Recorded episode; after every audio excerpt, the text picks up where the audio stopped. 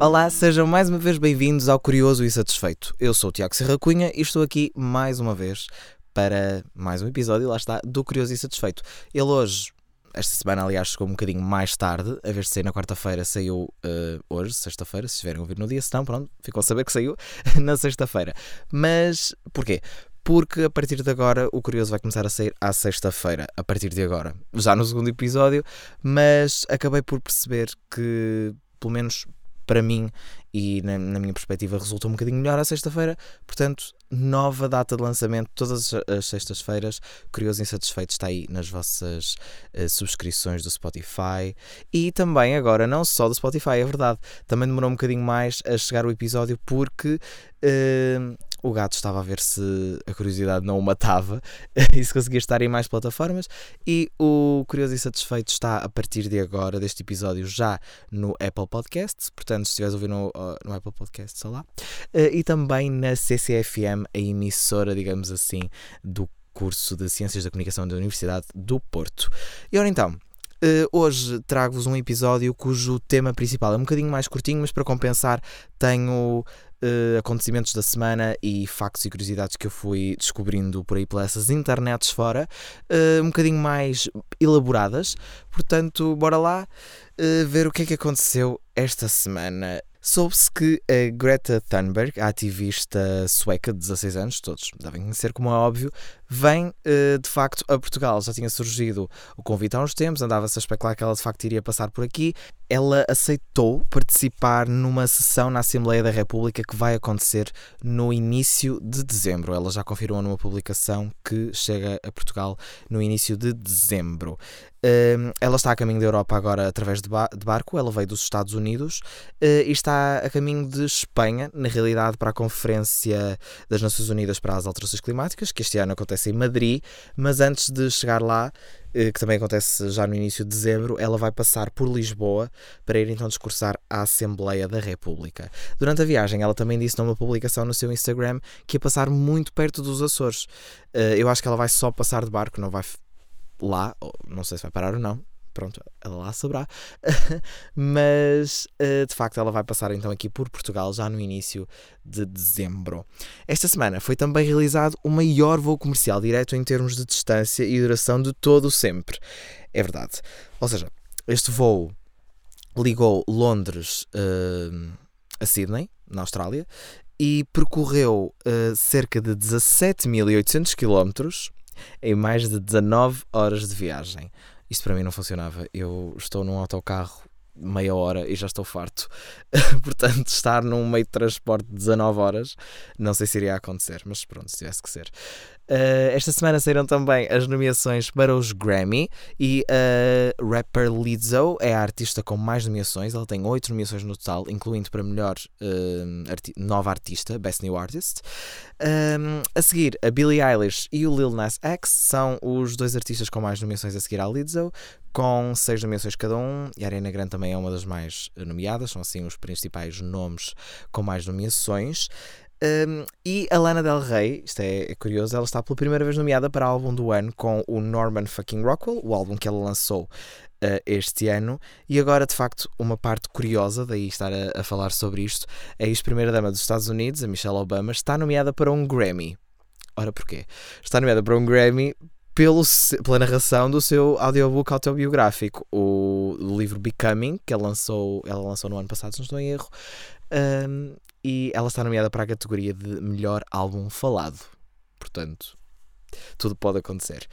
Uh, esta semana também começou a ser testado em Portugal e em mais países europeus a ferramenta, aliás, não é ferramenta, a nova uh, forma, digamos assim, do Instagram, uh, porque, como já devem saber, estão a acontecer testes ao redor do mundo para que sejam ocultados o número de likes de cada uma das publicações, exceto para o próprio utilizador. Ou seja, nós conseguimos ver quantos likes as nossas publicações têm, mas se estivermos no feed não vamos conseguir ver uh, quantos uh, gostos cada publicação uh, tem. Isto tem como objetivo mudar um bocadinho as dinâmicas do Instagram. Muitas pessoas dizem que vai ser muito bom, outras pessoas dizem que vai destruir um bocadinho o objetivo do Instagram em si eu acho que concordo mais com a primeira opinião. Já está a acontecer, não em todas as contas, está porque ainda é um período de teste. Eu já verifiquei isso. Eu tenho uma conta para um outro projeto no Instagram que de facto já não aparece o número de gostos das publicações de outras pessoas. E se eu quiser ver os meus, tenho que clicar na lista de pessoas que fizeram gostos e aparece, tal como nos vídeos, aparece o número de visualizações em cima, aparece quantos uh, likes tem a publicação. No entanto, é possível ver na mesma quem gostou de determinada foto quem, no sentido, as contas, as pessoas pode, podem ver que seguidores em comum fizeram like naquela publicação, mas não conseguem ver o número de likes que essa publicação tem.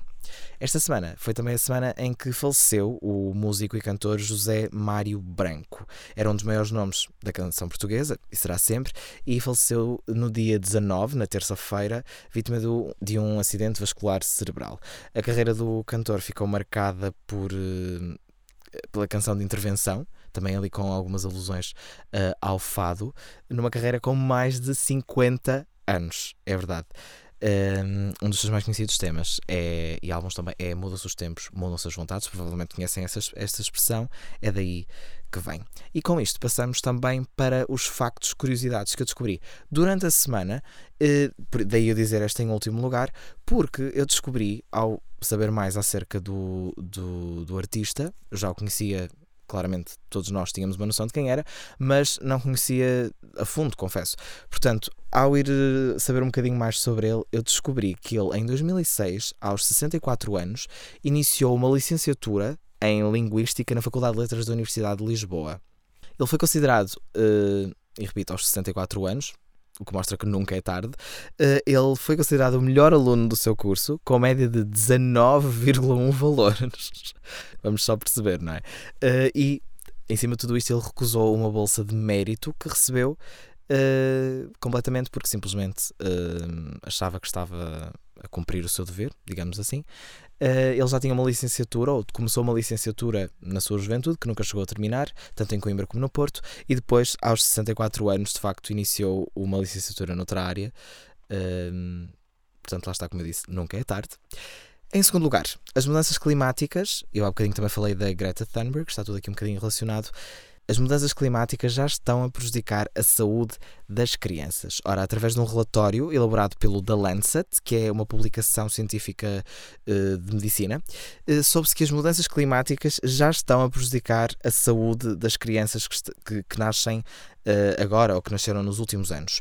O estudo chama-se Lancet, Lancet Countdown on Health and Climate Change, assim é que é, e reúne pesquisas de 35 instituições de todo o mundo relacionadas com ciência e medicina para que se lá está consiga fazer uh, aqui uma junção de dados e se consiga perceber quais os impactos uh, das alterações climáticas e que impactos isso está a ter uh, na, saúde, na saúde pública.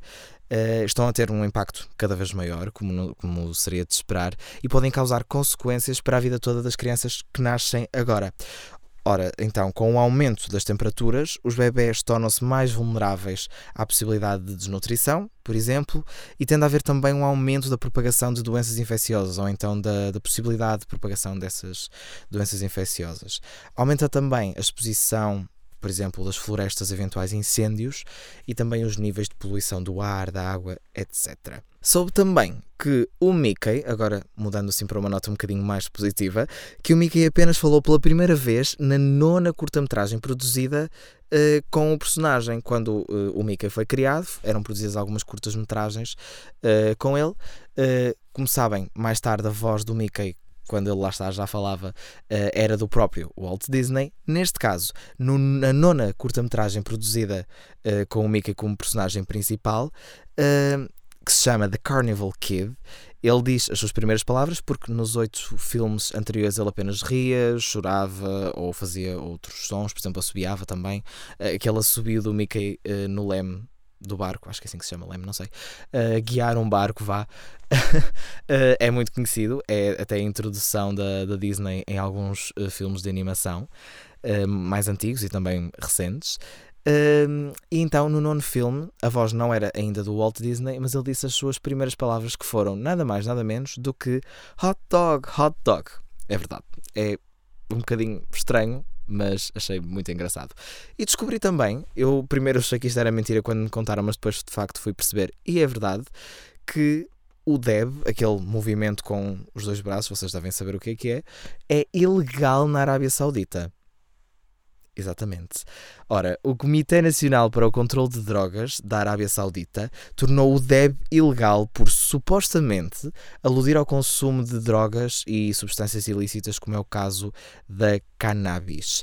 Tanto que em 2017 um uh, ator árabe foi preso por fazer esse gesto num festival de música preso e depois teve que se desculpar publicamente através das redes sociais. E em 2018, um jogador de futebol uh, foi duramente criticado nas redes sociais por, uh, não sei se foi depois de um gol ou no final do jogo, ter feito esse, esse gesto em campo. O que para nós é uma coisa completamente normal. Assim, não que eu faça devs porque sim, mas sei lá, é considerado um gesto simplesmente normal, são, é só um movimento com os braços. Na Arábia Saudita, de facto, é ilegal e as pessoas podem ir presas por fazer isso em público. E é curioso ver essas diferenças entre a percepção das coisas nas diferentes sociedades do mundo. Passamos assim para o nosso tema principal, que é um tema que me desperta bastante curiosidade, lá está, senão não estava a falar aqui, uh, e que eu já tinha em mente para falar há algum tempo. Ora, se vocês forem a reparar, uh, em Portugal, a maior parte dos conteúdos, se não quase todos mesmo dos conteúdos live action, ou seja, que têm ação real com pessoas uh, e não são desenhos animados, por norma, tudo que é estrangeiro é legendado e não dobrado. Aliás, não tudo mesmo, porque, por exemplo, nos conteúdos para, para os mais novos, por exemplo, aquelas séries da Disney ou do Nickelodeon ou pronto, que dão de manhã nos canais que são dobradas da Argentina e assim, lá está, como eu disse, já me adiantei, são dobradas uh, e são na mesma live action. Mas por norma, em Portugal só temos o hábito de fazer dobragem dos filmes de animação. Uh, e, de, e desenhos animados e tudo o que é conteúdo para crianças. No entanto, noutros países do mundo, e principalmente até na Europa, não só na Europa, mas por exemplo em Espanha, na Alemanha, depois também fora da Europa, no Brasil, por exemplo, a maioria dos conteúdos, mesmo os filmes, live action, tudo, é tudo dobrado. A maioria é dobrado. Claro que existem também, uh, existe também a opção de ver as, as versões originais legendadas, também existe essa opção, porque há sempre quem goste de ver as versões originais dos filmes, etc. Mas existe uma cultura mesmo vincada de se fazer dobragem das coisas, dobrar a, a voz dos atores ou etc. Lá está, em Portugal isso não acontece. E eu, eu sempre achei muito curioso que porque é um dos poucos países da Europa onde isso, onde isso acontece. E já, já passa a explicação, mas eu acho que isso, principalmente por conteúdos uh, vindos de, países como os Estados Unidos ou o Reino Unido, uh, conteúdos de, em língua inglesa, que são se calhar uma grande parte daquilo que nós consumimos, uh, pelo menos na minha percepção, ajudaram-me sempre muito, ou acho que foram uma ferramenta muito importante na minha aprendizagem de inglês. E se eu hoje falo bem inglês, é porque consumo muito conteúdo uh, em língua inglesa e agora já não preciso dessas legendas, mas quando precisava delas, de facto, foi uma boa forma de inconscientemente treinar o meu inglês. Pronto, isto é só um exemplo. Ora então, Porquê que isto acontece? Eu acho isto muito, muito curioso e é para ver como as marcas da história acabam por depois moldar a nossa sociedade, mesmo que já não estejamos inseridos nesses contextos. Ora, a legendagem de conteúdos em Portugal Uh, tornou-se um hábito mesmo, um hábito forte.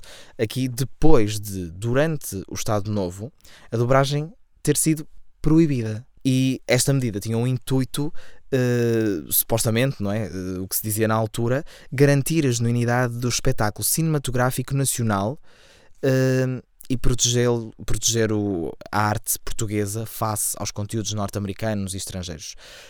ou seja, queriam que se consumisse mesmo conteúdos uh, em português e que não se dobrassem os outros conteúdos, que era para as pessoas não poderem ter propriamente acesso às coisas lá de fora. Só uma pequena parte da população poderia entender e acompanhar uh, esses, essas produções. Ora, na altura, praticamente metade, se não mesmo 50% da população nacional era considerada analfabeta. Portanto, se o conteúdo fosse legendado, pelo menos metade do país não iria conseguir uh, perceber o que, o que é que estava a acontecer, não ia sequer conseguir ler as legendas e, como não entendia uma outra língua para além do português, e às vezes nem português uh, sabiam falar corretamente, por não terem uh, níveis de escolaridade, etc., lá está, não conseguiam de todo ver ou perceber o que, é que estava, o que é que estava a acontecer na altura, para Salazar, esta foi uma medida muito eficaz, lá está, para proteger a cultura nacional e afastar uh, uma vasta maioria, digamos assim, das pessoas da população portuguesa, uh, ou pelo menos lá está metade, dos conteúdos que não fossem, que não fossem portugueses e que fossem perigosos, digamos assim, para o, para o regime uh, do Estado Novo e promover aquilo que era aprovado pelo, pelo Estado Novo. O cinema português, as produções portuguesas muito moldadas à mensagem que, que queriam transmitir. Depois, Uh, ainda durante o Estado Novo, a dobragem voltou a ser permitida, em 1971, mas estava uh, dependente vá, de um regulamento que supostamente iria ser feito, iria ser elaborado e nunca chegou a existir, portanto, tecnicamente não, não mudou muito.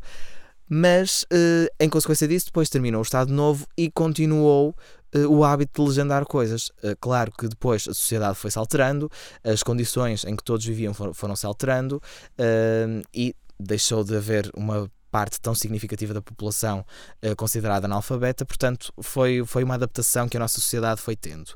No entanto, foi-se mantendo esta tradição à falta de melhor palavra, de fazer a legendagem do que vinha lá de fora e não a dobragem, exceto no caso dos desenhos animados. Aliás, nem se fazia dobragens de desenhos animados também, muito, mas isso é um tema que nós podemos falar uh, mais tarde, até porque a primeira dobragem uh, a sério de um filme de animação em Portugal foi com o Rei Leão, em 92 ou 93, se não estou em erro. Um, ui, acabei de verificar e de facto em 1994 não estava muito longe. Uh, portanto, foi assim a primeira dobragem a sério e, fun fact, foi considerada uma das melhores dobragens do, do filme. Uh, o primeiro original, lá está, do Rei Leão, a nível mundial, tanto pela, pela parte das vozes como também uh, das músicas. Foi considerada, acho que até, acho que até foi considerada a melhor a seguir à, à dobragem original. Uh, norte-americana. Portanto, motivo de orgulho aqui para nós. eu gosto muito deste, deste tema das dobragens e etc. Portanto, deve ser um tema que há de surgir aqui no Curioso Insatisfeito uh, num próximo episódio. Uh, mas agora, voltando ao que estávamos a falar, só em 1993, eu lembrei-me disto, lá está pela proximidade aqui das datas, é que a, a, dobragem de conteúdos foi legalizada em Portugal. Portanto, aliás, Ok, agora recapitulando aqui um bocadinho, eu estava a dizer que só não se fazia porque não era um hábito, mas estava-me a esquecer do que ia dizer assim que é isto. Portanto, não se fazia porque não era um hábito, porque de facto não era propriamente legal no nosso país fazer essa dobragem. Ou seja, foi-se mantendo ali aquela, aquela lei, digamos assim, eh, que se calhar nem se reparava que ela existia porque não havia atenção a isso, mas lá em 1993 foi uh, de facto tornada, foi tornado possível essa, essa opção uh, e portanto lá está, daí em 1994 ter surgido a primeira dobragem a série em Portugal com a dobragem uh, do Rei Leão. Mas lá está, como os hábitos se mantêm, como a sociedade já estava assim habituada, manteve-se a legendagem como forma principal de traduzir uh, os filmes e séries e conteúdos vindos uh, lá de fora e continua até hoje a ser totalmente uh, popular, não esta é a forma principal, como eu disse, tanto no cinema como na televisão. A dobragem acabou por vingar até agora mais lá está nos conteúdos infantis, tanto de desenhos animados como no caso daquelas uh, séries uh, mesmo, ou filmes, mesmo que sejam live action, mas para crianças, uh, aí sim de facto existe uma, uma cultura muito grande de dobragem e muitas pessoas envolvidas nisso, mas tudo o que é conteúdo de live action que seja não para crianças, se vocês virem na televisão, se, virem, se forem ao cinema, já sabem que vão ver um filme estrangeiro e é legendado. Eh, muito, muito raramente surge qualquer coisa que seja dobrada. Portanto, ou se, se calhar até nunca mesmo, agora pensando bem. Portanto, é daí que vem, que vem esse hábito uh, da, da forma de consumo dos conteúdos estrangeiros. Eu acho isto muito, muito curioso a forma como Uh, lá está, como eu disse antes de começar a falar do tema, algo que aconteceu devido a uma imposição, uh, depois acabou por se enraizar na sociedade e acabou por se tornar por se tornar assim. Noutros países não sei muito bem quais, quais serão as razões ou como é que funciona, mas existem mais alguns países onde também acontece o mesmo que aqui em Portugal. A maior parte dos conteúdos é legendada e não dobrada, mas existem muitos países. O caso que eu me lembro melhor é mesmo a Alemanha. Uh, às vezes a passar canais na televisão, já parei em canais alemães e estavam a dar, por exemplo, os Simpsons e eram, eram de facto dobrados. Neste caso é, é animação, mas é um bocadinho diferente porque não é propriamente animação para crianças e estou habituado a ver um, quando vejo na televisão portuguesa com legendagem.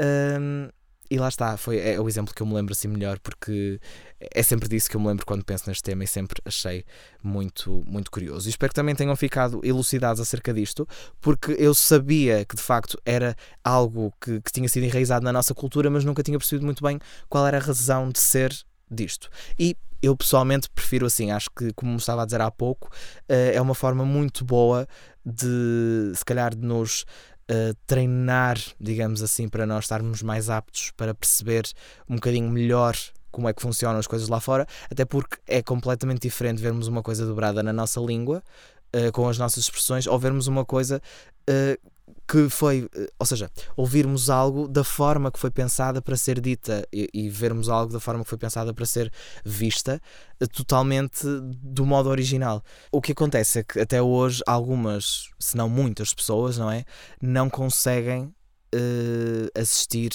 ou perceber, lá está, uh, esses conteúdos porque não têm a formação suficiente para conseguir acompanhar as legendas, para as ler corretamente ou para perceber sequer o que é que está a ser dito noutra língua, como seja inglês, seja outra, mas é uma, uma parte muito pequenina da população que já não tem a, expressividade que tinha uh, na época do Estado Novo e lá está, foi um hábito que se enraizou na nossa sociedade. E agora, antes de terminarmos, passo para as recomendações. Desta vez são menos, não tenho de tantas coisas, mas tenho para vos recomendar três músicas que eu estou a gostar muito uh, nesta semana.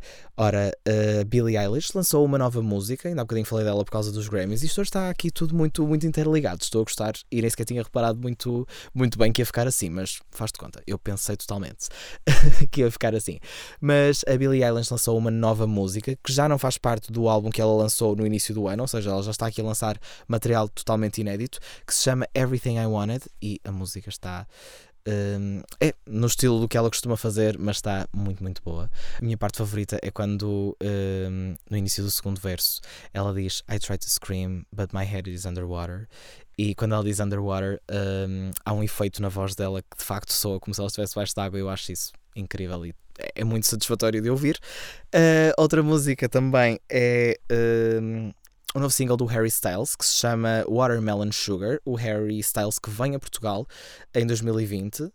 Devem saber quem é, ex-membro dos One Direction. Eu não acompanhava na altura as aventuras dos One Direction, quando era mais pequenito. Uh, uh, pronto, mas o, a carreira a solo do Harry Styles acompanho sim e acho que ele tem Acho, acho que ele é mesmo muito bom uh, e gostava muito de o ver ao vivo.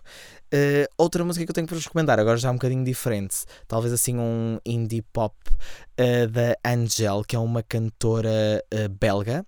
Ela canta em francês, lá está, e chama-se Oui ou No. Não sei se estou a dizer isso corretamente. Se não for, lidem comigo, porque é mais ou menos assim, que é um dos singles do último álbum que ela lançou um, que é uma reedição do álbum, do, desse mesmo álbum, da versão do ano passado. E depois, por último, mas claramente não menos importante, uh, o 2019 Mix, uma nova versão, um novo, uma nova remasterização da Space Oddity do rei David Bowie. Pronto, ouçam que está fantástica.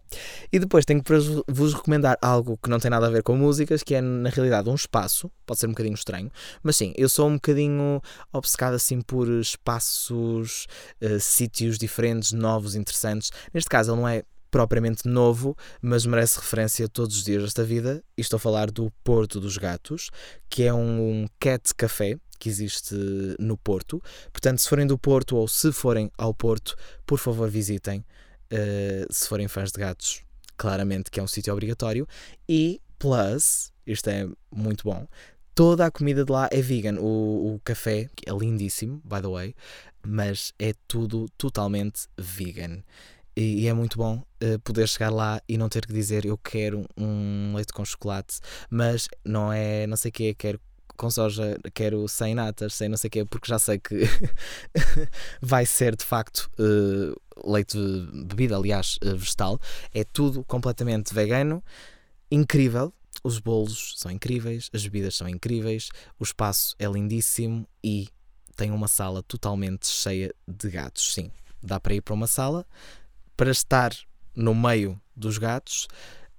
Um, e brincar com eles e estar lá com eles. Tem algumas regras, não pegar nos gatos, etc. Mas é um espaço extraordinário e para quem for amante de gatos como eu, acho que de facto uh, deviam lá ir. É um dos meus sítios favoritos na, na cidade do Porto. Uh, e curiosamente, eu vi lá um gatinho preto, muito parecido aqui com o nosso Curioso, a mascote aqui do Curioso Insatisfeito. Eu não fui lá com ele, não consegui levar, mas sinto que se eu tivesse levado ele e esse gato, que eu por acaso não sei como é que se chama, tinham ficado bastante amigos. E agora, assim, termina e assim termina mais um episódio do Curioso Insatisfeito. Eu provavelmente já estou aqui a falar há tanto tempo, e exatamente, já estou há basicamente meia hora a falar e não me tinha apercebido. Portanto, fica por aqui este episódio. Muito obrigado por terem ouvido, eu espero que vocês tenham gostado. Não se esqueçam, eu esqueci-me de dizer isto uh, no final do, do primeiro episódio, da semana passada, uh, de seguir o Curioso Insatisfeito nas redes sociais. É verdade.